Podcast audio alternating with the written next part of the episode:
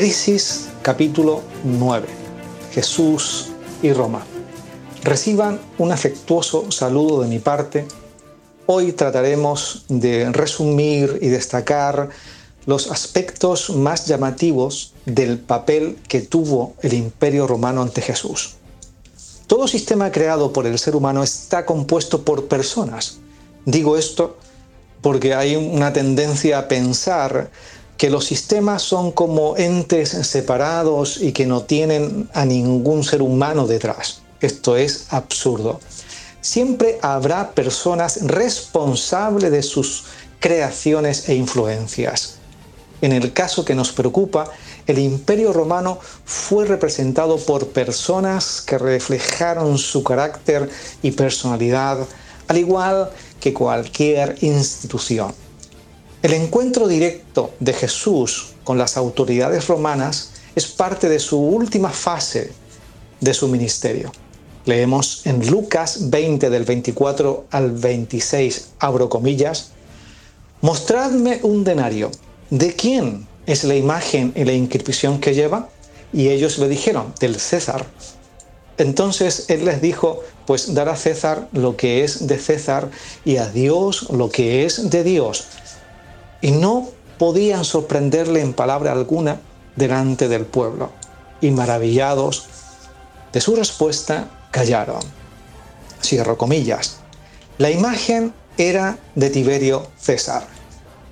Aquí Jesús hace una división tajante, dos esferas distintas, dos gobiernos distintos, uno edificado en la imagen de un hombre y otro en la imagen de Dios.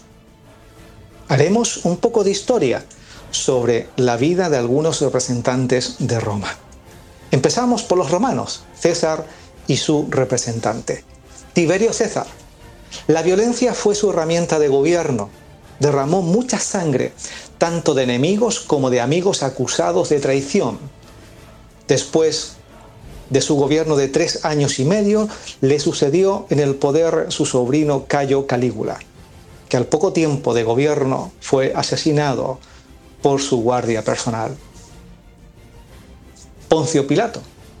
Roma dejó de nombrar a los descendientes de Herodes y comienza a nombrar a procuradores romanos. Pilato es el sexto en ser nombrado en Judea. El historiador judío Filón pues nos dice que era un hombre inflexible y testarudo, y su gestión era extremadamente corrupta y llena de sangre por su forma violenta de actuar. Lucas capítulo 13, versículo 1 da testimonio de este famoso gestor de parte de Roma. Abro comillas.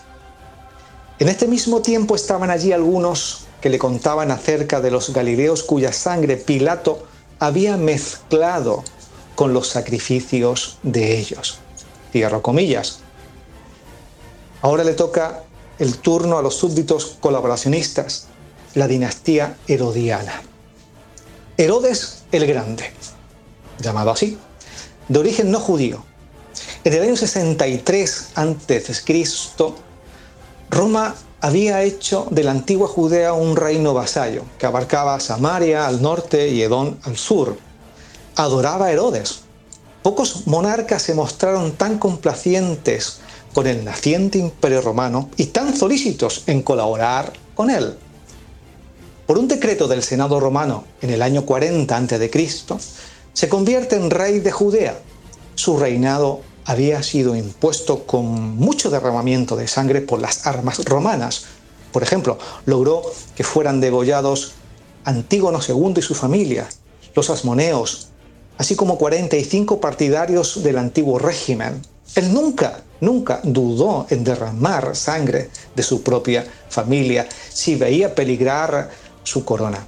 Tras matar a su esposa Mariana, eliminó a dos de sus hijos, Aristóbulo y Alejandro, atendiendo a rumores de conspiración contra su persona levantados por otro hijo, Antípater, a quien ejecutó en el tiempo después por intentar envenenarle. Fue un buen administrador financiero, y reconstruye el antiguo templo. Este Herodes es el que ordena matar a los niños menores de dos años. aunque hoy algunos historiadores antibiblia dicen que no. En fin, pasamos a su hijo, Herodes Antipas. Gobierna Judea en el tiempo de Jesús. Es el que envía a decapitar a Juan el Bautista. Su arma preferida de gobierno fue la violencia. Deseo de verdad que reparéis sobre la calidad de persona que eran los representantes del mayor imperio conocido, cuya grandeza y poder eran comparables a su degradación, violencia y menosprecio de la vida de sus semejantes. Aquí tenemos que hacernos la pregunta si estas personas tenían algo que agregar o quitar al mensaje de Jesús. La respuesta es un rotundo no. Sus principios eran opuestos a los de Cristo. Ellos rendían culto a las imágenes de hombre, a ídolos, a la violencia y al embriagador poder. Sin embargo, los líderes religiosos necesitaban a los políticos para ejecutar a Cristo y así hacer acallar definitivamente tan subversivo mensaje. Montaron un gran número de acusaciones, mas todas cayeron una por una. Eran mentiras. Hasta que Lucas nos dice en el capítulo 22, desde el 66 al 71, lo siguiente, abro comillas, si eres el Mesías, dijeron, dinos. Jesús respondió, si te lo digo, no me creerás, y si te preguntara, no responderías. Pero a partir de ahora el Hijo del Hombre estará sentado a la diestra del Dios fuerte. Todos preguntaron, entonces, ¿eres el Hijo de Dios? Él respondió, tú dices que lo soy. Luego dijeron, ¿por qué necesitamos más testimonio? Lo hemos escuchado de sus propios labios. Aquí se debe entender que el Hijo del Dios soberano tiene su misma naturaleza y autoridad, es decir, es un rey, es el que gobierna. Pues con esta acusación es un reo de muerte para el judaísmo y también para el imperio, porque no hay otro rey o señor o gobernante que César. Ahora vamos a hablar de su juicio político. Jesús enmudece ante Herodes, títere de Roma. Lo cierto es que Cristo no tiene nada que decirle ni nada que responder. Sin embargo, ante Pilato, la escritura da mucha cobertura. Sus pasajes son muy interesantes de analizar, pero dado nuestro tiempo limitado podemos resumir solo algunos aspectos. Por ejemplo, detrás de las armas que otorgan la fuerza, encontramos a un Pilato desprovisto de carácter, dubitativo y temeroso. Podemos deducir que generalmente los que ejercen la fuerza no desean mostrar que son personas débiles y se esconden detrás de las posiciones de poder. Pero en cambio vemos a un Jesús que a pesar de estar castigado, desfigurado y molido, muestra un gran carácter decidido e inquebrantable. Su verdadera fortaleza no son las armas militares ni la condición física o mental, sino su espíritu, el cual estaba unido a Dios.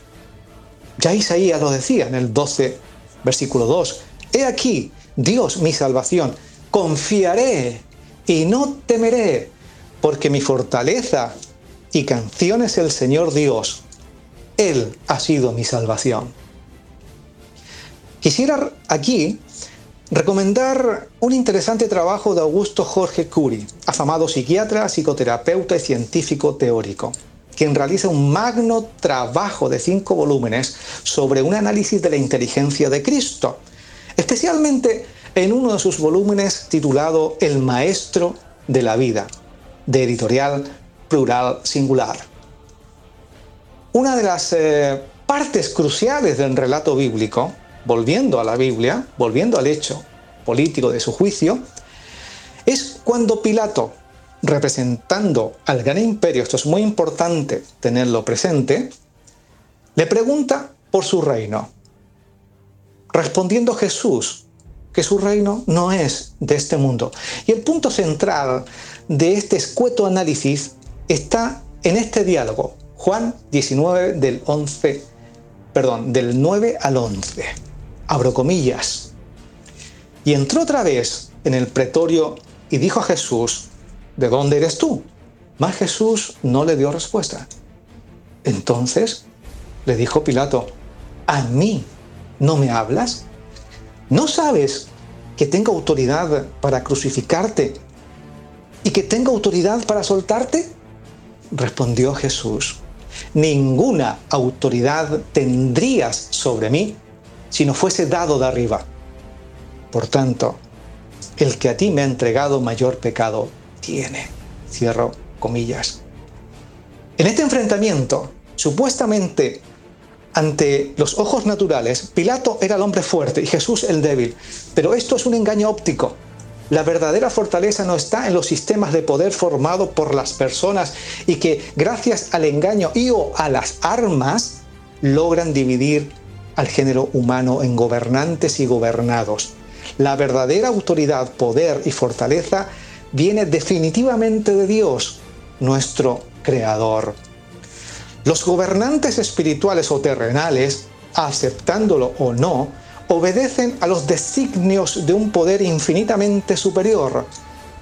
Aunque se aliaron los poderes religiosos y políticos para hacer desaparecer a Jesús de esta vida y celebraron su crucifixión y muerte, no tomaron en cuenta que el verdadero poder descansaba en aquel que vino del cielo. A la verdad, él no destruyó la religión judía, sino que la denunció. No destruyó el imperio romano, sino que dejó claro quién era el verdadero emperador. Pero destruyó a un verdadero imperio, el imperio de la muerte.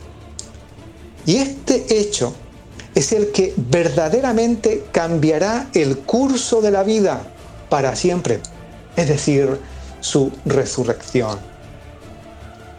El antiguo dicho que dice, todo tiene solución menos la muerte, fue anulado hace dos mil años atrás por Jesucristo.